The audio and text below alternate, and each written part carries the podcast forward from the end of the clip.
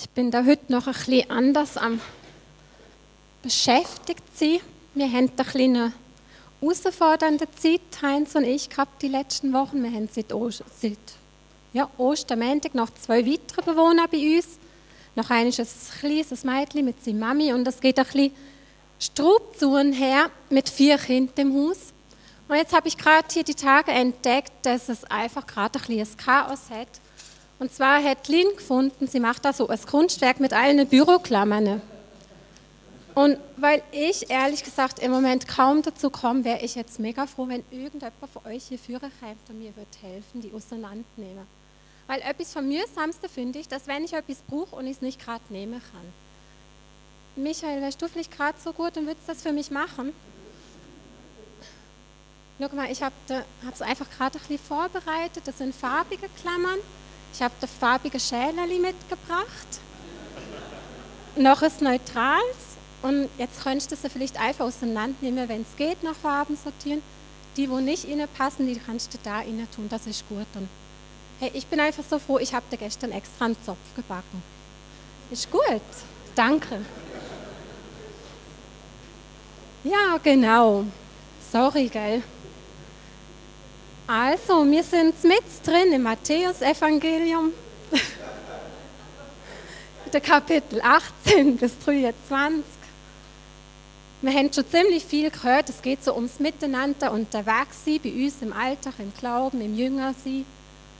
Der Hans-Peter hat erzählt von dem kindlichen Glauben, wo Jesus dort von uns fordert. Boris das letzte Mal, der Fisch gehört auf den Tisch, der Umgang mit Konflikten, das Thema Vergebung, wo mega wichtig ist. Und heute geht es um das Gleichnis von der Arbeiter in Wieberg. Ich weiß nicht, wer für euch das Gleichnis kennt. Ich würde es gerne mit euch gemeinsam am Anfang lassen. Es steht in Matthäus 20, die Verse 1 bis 16. Und ich lese es vor, ihr dürft es gern mitlesen. Denn mit dem Himmelreich ist es wie mit einem Gutsbesitzer, der sich früh am Morgen aufmachte, um Arbeiter für seinen Weinberg einzustellen. Er fand etliche, und einigte sich mit ihnen auf den üblichen Tageslohn von einem Dinar. Dann schickte er sie in seinen Weinberg. Gegen neun Uhr ging er wieder auf den Marktplatz und sah dort noch andere untätig herumstehen. Geht auch ihr in meinen Weinberg arbeiten, sagte er zu ihnen. Ich werde euch dafür geben, was recht ist.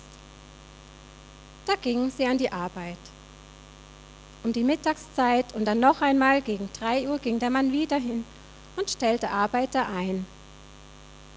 Als er gegen fünf Uhr ein letztes Mal zum Marktplatz ging, fand er immer noch einige, die dort herumstanden. Was steht ihr hier den ganzen Tag untätig herum? fragte er sie. Es hat uns eben niemand eingestellt, sagten sie.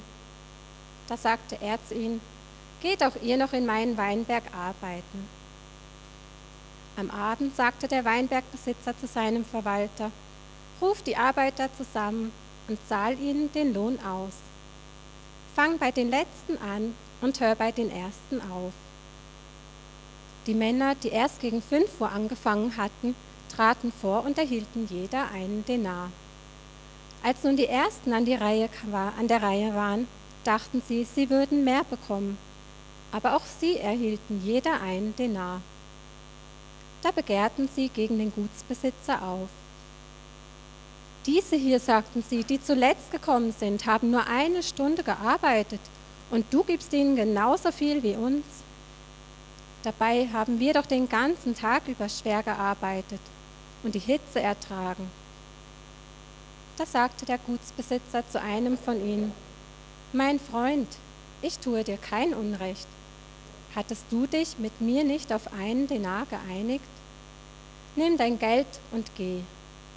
Ich will nun einmal den Letzten hier genauso viel geben wie dir. Darf ich denn nicht mit dem, was mir gehört, nicht tun, was ich will? Oder bist du neidisch, weil ich so gütig bin? So wird es kommen, dass die Letzten die Ersten sind und die Ersten die Letzten. Oh, Michi ist noch fleißig dran. Debbie, könntest du auch noch mal kurz kommen? Schau mal, es ist jetzt schade, wenn du mich hier eigentlich alles verpasst. Könntest du jetzt einfach so die zwei Schälerli ins eine Richtli zurückpacken und die zwei in das da? Und der Rest können wir und dann ist das eigentlich schon fertig. Nein, nein, die Lömme, danke. Ja, ich weiß ja nicht, wie es euch geht, wenn ihr das Gleichnis hört. Also ich muss ehrlich sagen, jedes Mal, wenn ich es lese, denke ich erst wieder, hey, wie unfair. So gemein, ich kann die, die Arbeiter so gut verstehen, wie sie da reklamieren. Das ist in der schon geschafft? Oh, sorry. Nein, nein, das ist gut denn.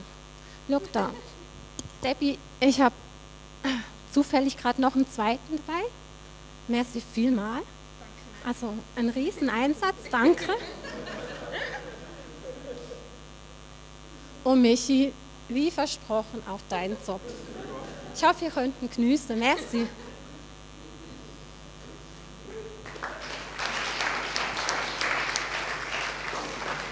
Ja, ja.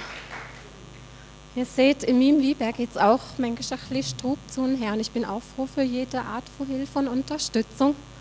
Und das, ich finde, das haben die sich jetzt fest verdient, oder? Genau. Ihr merkt, wir sind eigentlich mittendrin. Das Beispiel war jetzt kein Zufall, es war geplant. Wir stellen uns heute mit dem Thema auseinander von der umgekehrten Verhältnisse, wo Jesus immer wieder schafft in der Begegnung mit den Jüngern, mit den Schriftgelehrten, mit den Pharisäern. Umgekehrte Verhältnisse. In der Seligpreisung oder in der Bergpredigt, da ist die Rede, da werden die als selig und glücklich zu preisen sein, die geistig arm sind, die ungerecht behandelt oder ausgestoßen werden, die sich nach Gerechtigkeit sehen oder die wegen falscher Gerechtigkeit willen verfolgt werden. Und denen spricht Jesus das Himmelreich, Gottes Nähe, die Gegenwart von ihm, einen ganz neuen Reichtum zu. Umgekehrte Verhältnisse, wir haben es vom Hans-Peter gehört. Das sollen die Erwachsenen ich habe euch da das Bild mitgebracht. Da sollen die Erwachsenen sich ein Beispiel an die Kinder nehmen. Werden wie die Kinder.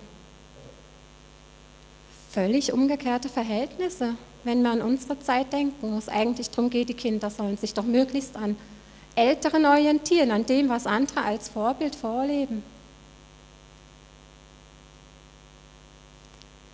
Umgekehrte Verhältnisse, wir haben es letzte Woche oder vor zwei Wochen gehört, da ist von großzügiger Vergebung die Rede und nicht von Rückzahlung mit Zinsen oder von wie du mir, so ich dir, Auge um Auge, Zahn um Zahn. Jesus stellt vieles irgendwie auf den Kopf oder in ein ganz anderes Licht. Und heute in unserem Gleichnis macht er dasselbe. Er lässt auf das hinauslaufen, dass die Ersten die Letzten werden und die Letzten zu der Ersten.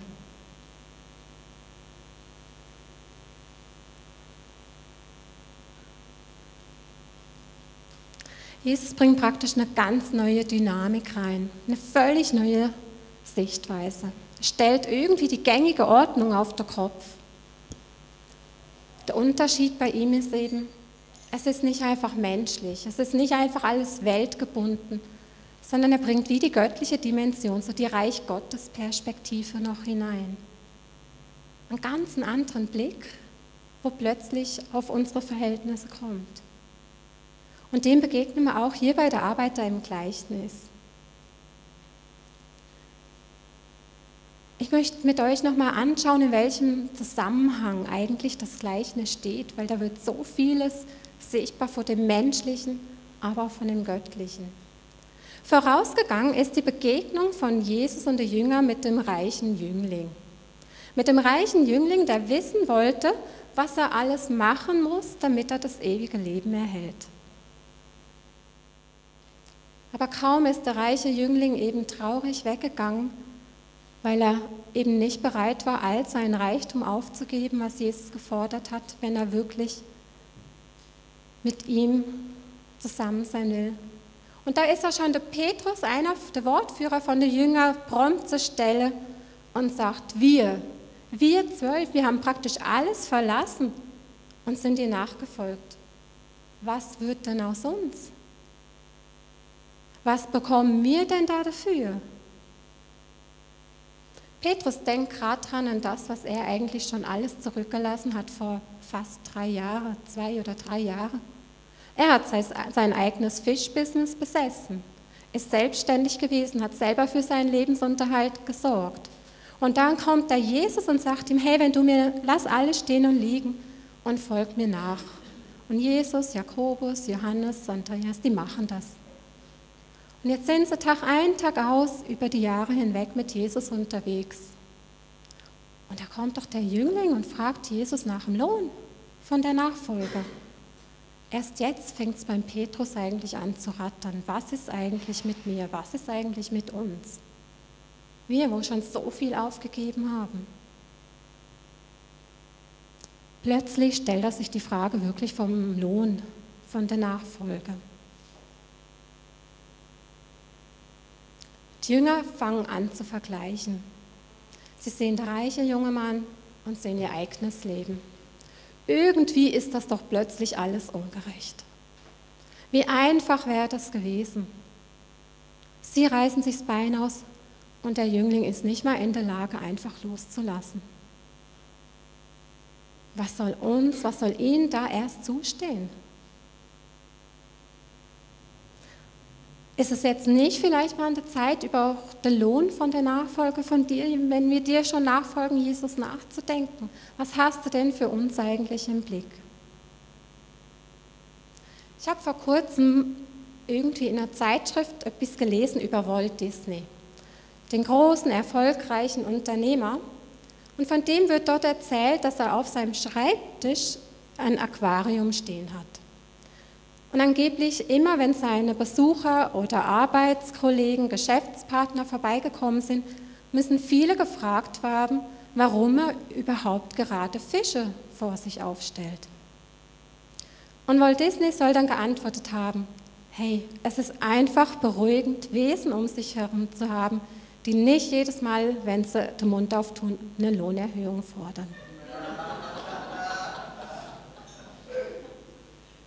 Wir haben die Jünger, wir haben Walt Disney. Jesus ist sich nicht so schade vorgekommen, dass die Jünger sich vor ihn stellen und nach der Lohnerhöhung fragen oder nach der Lohnfrage.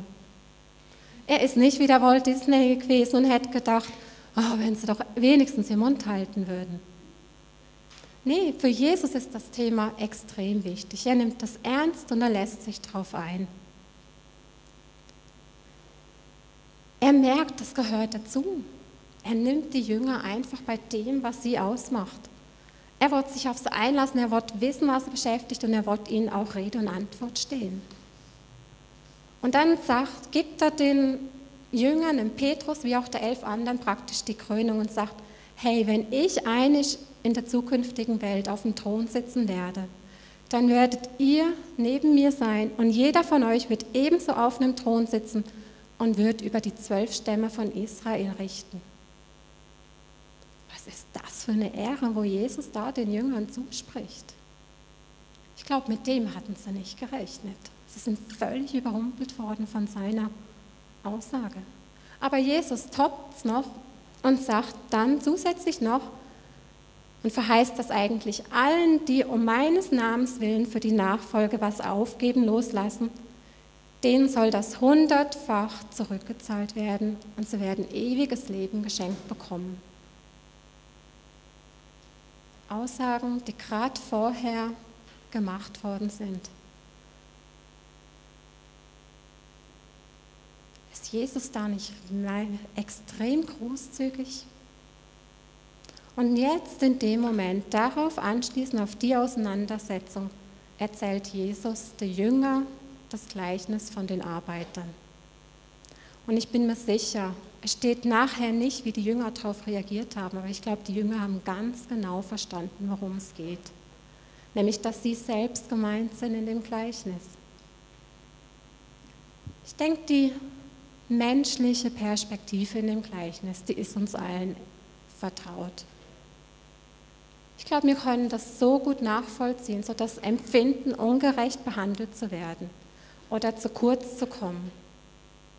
Ich würde fast behaupten, hier in unserer Kultur sind wir fast geprägt davon.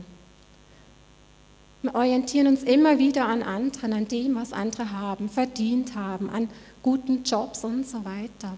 Wir sehen eigentlich nur noch diesen ganzen Überfluss, wo da ist und das, wo wir nicht haben. Und trotzdem ist wie immer so dieses Empfinden da, hey, wir wünschen uns noch viel mehr Gerechtigkeit. Obwohl es eigentlich, würde ich jetzt sagen, fast ähm, fast nicht ganz nachvollziehbar ist, wenn wir sehen, was wir alles haben und so viele andere Länder gibt, wo so in Armut leben und so weiter. Und doch ist es das Thema für uns. Wir haben doch ganz klare Vorstellungen, wie wir entlöhnt werden sollen. Wenn wir 100% schaffen, erhalten wir 100%igen Lohn. Es kommen noch Sachen hinzu, je mehr Verantwortung jemand hat, in welcher Position jemand steckt, so setzt sich unser Lohn zusammen und das ist für uns alle völlig selbstverständlich und nachvollziehbar. Und trotz allem kommen wir, kommen wir hier, gerade auch in der Schweiz, auch wieder an den Punkt, wo wir uns fragen, ja, aber was ist mit den Boni von den Top-Managern? Einfach so kritische Fragen, wo plötzlich auftauchen in dem ganzen Gerechtigkeitsdenken. Oder ganz aktuell die Abstimmung zur Mindestlohninitiative die basiert ja auch auf diesem Gerechtigkeitsdenken. Initianten haben das Anliegen, einen Schutz für faire Löhne für alle zu schaffen.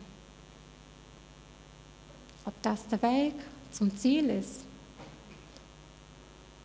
sei auch in Frage gestellt. Ich denke einfach, die Art von Gerechtigkeit, die wir immer wieder entdecken oder uns wünschen, sehen, die werden wir wahrscheinlich hier nie erleben. Aber so ging es den Jüngern. Und ich glaube, so sind wir auch immer wieder herausgefordert. Ich glaube, das betrifft aber nicht nur Finanzen. Ich denke, das betrifft auch unser Unterwegssein mit Jesus, unser Unterwegssein wirklich in der Nachfolge als Jünger. Ich weiß nicht, ob euch das auch vertraut ist, aber mir geht es häufig so, dass ich mich an anderen orientiere. Und ich merke jetzt so, Ganz am Anfang, wo ich eine Vineyard angefangen habe zu schaffen, ich habe einen Boris immer gesehen, wo wahnsinnig initiativ ist, wo alles kann, wo offenbar keine Grenzen spürt und so weiter. Und mich hat das erschlagen. Mich hat es erschlagen, weil ich Boris nicht habe einfach Boris sein lassen, sondern auch das Gefühl hatte, ich muss das auch alles können. Ich muss auch so aktiv sein. Ich muss auch so locker daherkommen. Ich muss auch all das können. Aber hey, das bin nicht ich. Aber das hätte mir zum Verhängnis werden können. Wie häufig haben wir doch auch so Gedanken, ich kann doch eh nichts. Oder ja, was soll ich denn machen? Es kommt eh nichts Gescheites dabei raus. So und so kann das doch alles viel besser. Er ist gebildet, er hat schon so viel Erfahrung. Und ich habe Missgunst, Misstrauen in Bezug auf meinen Minderwert.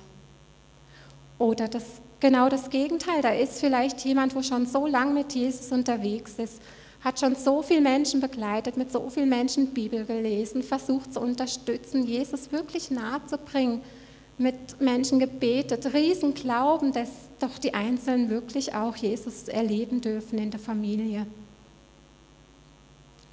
Und bis jetzt ist noch niemand zum Glauben gekommen. Zumindest nicht in direkter Beziehung im gemeinsamen Unterwegssein. Und dann kommt doch jemand anderes, wo gerade frisch zum Glauben gekommen ist, Jesus ganz frisch kennengelernt hat, eigentlich keine Ahnung, wie das alles funktioniert und gibt das Zeugnis, dass er eine Begegnung in der Familie hatte und jemand gefragt hat, hey, was hast du auch mit dem Jesus da Mut? Was ist das? Und die Person sagt einfach, ich wollte den Jesus auch kennenlernen und übergibt ihn einfach eins zu eins sein Leben Jesus im Beisein von der Person, wo Jesus selber erst frisch kennt. Wie häufig sind da doch Neid und Missgunst bei uns, wo doch anfangen zu brodeln. Ich habe schon so viel investiert und bei ihm passiert es einfach.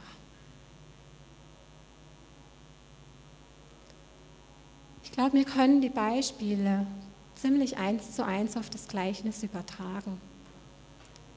Weil das Bild, wo Jesus da von dem Weingärtner benutzt, ist das Bild, wo, Oder es sind auch Begriffe, wo immer wieder in der Bibel auftauchen und verankert sind. Der Weingärtner in der Bibel steht in der Regel für Gott.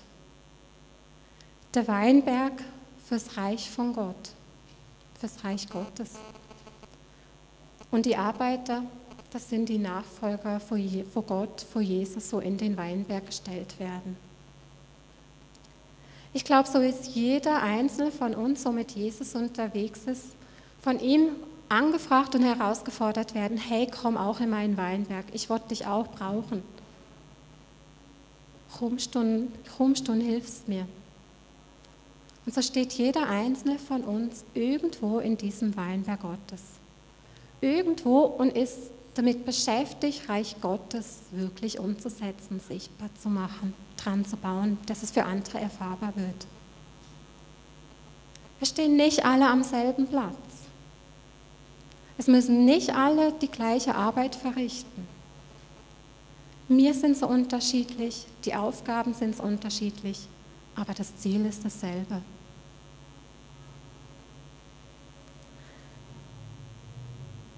Im Weinberg ist immer wieder auch so die Aussage eben, die einen die säen, die anderen gießen und wieder andere werden ernten.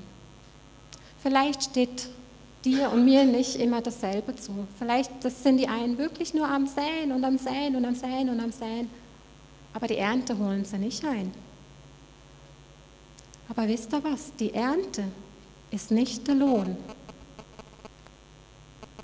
wenn wir wieder auf das zurückgehen, was ja die Jünger eigentlich fordern, der Lohn von der Nachfolge, ist hier in dem Gleichnis nicht die Ernte.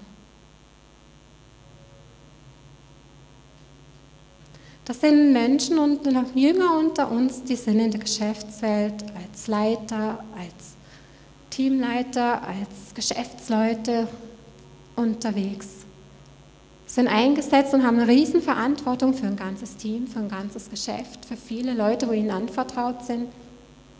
Sie haben die Aufgabe, dort Jesusmäßig zu leben, Jesus reinzubringen. Es sind andere, die sind als ja, selbstständige, ähm, wie könnte man es nennen, selbstständige Manager unterwegs im Familienumfeld. Wenn ich denke, viele Mütter, wo nicht noch berufstätig sind, im Moment herausgefordert sind mit alten Kindern, mit dem, Alltag, mit der Ehe, mit Erziehung und, und, und. Und all das koordinieren und planen. Wir haben keine eigenen Kinder, aber wir haben Pflegekinder und wir erleben das jetzt im Moment, was das heißt, was, wie man so viel koordinieren und managen muss. Hey, das ist auch nicht zu unterschätzen. Und dort jeden Tag neu mit einer Liebe, mit einer Güte, mit einem offenen Herz reinzugehen. Jesusmäßig auch in dem zu leben. Und dann die Nachbarn, wo alle noch da sind, wo Beziehungen stattfinden in der Schule, im Kindergarten, auf dem Weg, im Verein und, und, und. Oder eben einfach ganz normal im Job, wo du Aufgaben bekommst, was du produzieren und fertig machen sollst. Und oh, es dreht sich bei dir nur der Kopf und du denkst, wenn ist endlich Feierabend? Oder der, der Mitarbeiter, wo die ganze Zeit nervt, immer wieder dasselbe erzählt. Auch in dem Jesusmäßig zu leben. Das ist alles Weinberg von Gott. Das ist alles Reich, wo Gott, wo Gott, wo Jesus Reich Gottes sichtbar machen will. Und jeder von uns ist in irgendeiner Art und Weise da eingebunden. Es gibt so viele Beispiele und ich bin sicher, ihr habt da viele Ideen, was das heißt. Wir sind hier wirklich auch wieder so an die umgekehrten Verhältnisse von Jesus. Die Jünger sind die Leistung, das gegenseitige Vergleichen. Und fällt euch auf, erst dann, in dem Moment, wo das auftaucht, erst da tritt Missmut und Neid auf. Und erst auf das hin sagt Jesus, die Letzten werden die Ersten, die Ersten die Letzten sein. Aber Jesus bleibt nicht an dem stehen, an dem negativen Gedankengut von uns, was uns runterzieht, was uns gegenseitig kaputt macht, sondern er schenkt eine ganz neue Perspektive rein, er dreht es um und lenkt den Blick wieder auf den Lohn, auf das, wozu, was uns erwartet. Und das ist alles andere als einfach ein Verdienst für das, wo wir leisten. Es hat nichts mit einer Werkgerechtigkeit zu tun. Und zwar ist es das Beschenken aus seiner Großzügigkeit. Es ist das Schenken von sich selbst aus all seinem Reichtum, wo er hat. Es heißt ein paar Ver es heißt, bevor es losgeht, das Gleichnis, dass eben der Lohn darin besteht, das ewige Leben zu bekommen. Dass es so viel mehr ist, als einfach nur ein Lohn auf das, wo du tust, zu kriegen. Gott belohnt eben nicht einfach nach dem Maß unserer Werke, sondern nach dem Maß von seiner Großzügigkeit, von seiner Gnade. Wenn wir ehrlich sind, Debbie für das schnell Einsortieren von den Büroklammern da, hätte sie aus unserem menschlichen Denken den Zopf jeweils verdient. Also vielleicht höchstens so ein kleines Stück, oder? Oder der Michi wenigstens die doppelte Größe. Aber auf das schaut Jesus nicht. Er wird, dass wir uns einsetzen mit all dem, was er uns zur Verfügung gestellt hat. Er wird uns brauchen in dem Weinberg. Einfach jeder nach dem Maß, wie es ihm gegeben ist und wie der Auftrag ist. Aber das, was er uns dafür schenken will, ist umso größer und das, das können wir einfach nicht mit der Leistung messen. Oder denkt jemand wirklich, er könnte sich das ewige Leben, die Gemeinschaft mit Gott wirklich selber von Handtat erarbeiten? Ich glaube es nicht.